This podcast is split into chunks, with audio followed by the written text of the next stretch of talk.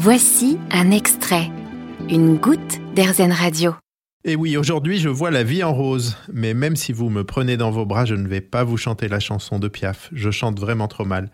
Par contre, laissez-moi vous dire avec Gilbert Bécaud que aujourd'hui, l'important, c'est la rose.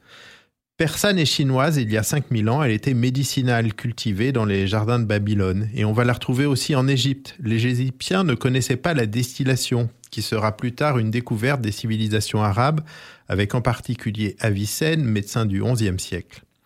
Dans l'Égypte ancienne, on fabrique l'attar de rose, en ayant recours à l'enfleurage, une technique qui permet de fixer le parfum de certaines fleurs sur des corps gras. Les pétales de rose sont macérés avec des huiles végétales comme l'olive, le cartame ou du gras animal et les pétales vont être renouvelés. Le parfum va progressivement saturer l'huile et cette technique d'enfleurage est toujours utilisée pour les parfums difficiles à obtenir par d'autres techniques comme les parfums de la violette, de la tubéreuse ou du jasmin. Les préparations obtenues étaient utilisées pour soigner toutes sortes de maux, insomnie, migraine, mais la rose intéressait aussi pour son parfum inimitable. Elle trouva donc vite sa place comme symbole de beauté et d'amour. Écoutons le petit prince, la rose. Ah, je me réveille à peine, je vous demande pardon, je suis encore toute décoiffée.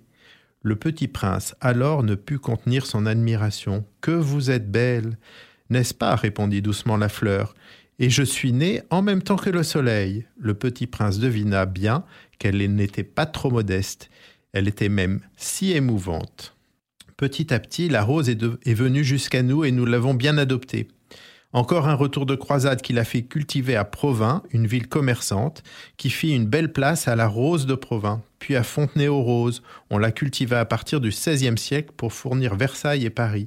À l'Aïle-les-Roses, où vous pourrez visiter une roseraie très riche en variétés anciennes. Et enfin en Anjou, à Douai-la-Fontaine, où la culture de la rose se fait encore. Vous avez aimé ce podcast Erzen Vous allez adorer Erzen Radio en direct. Pour nous écouter, téléchargez l'appli AirZen ou rendez-vous sur airzen.fr.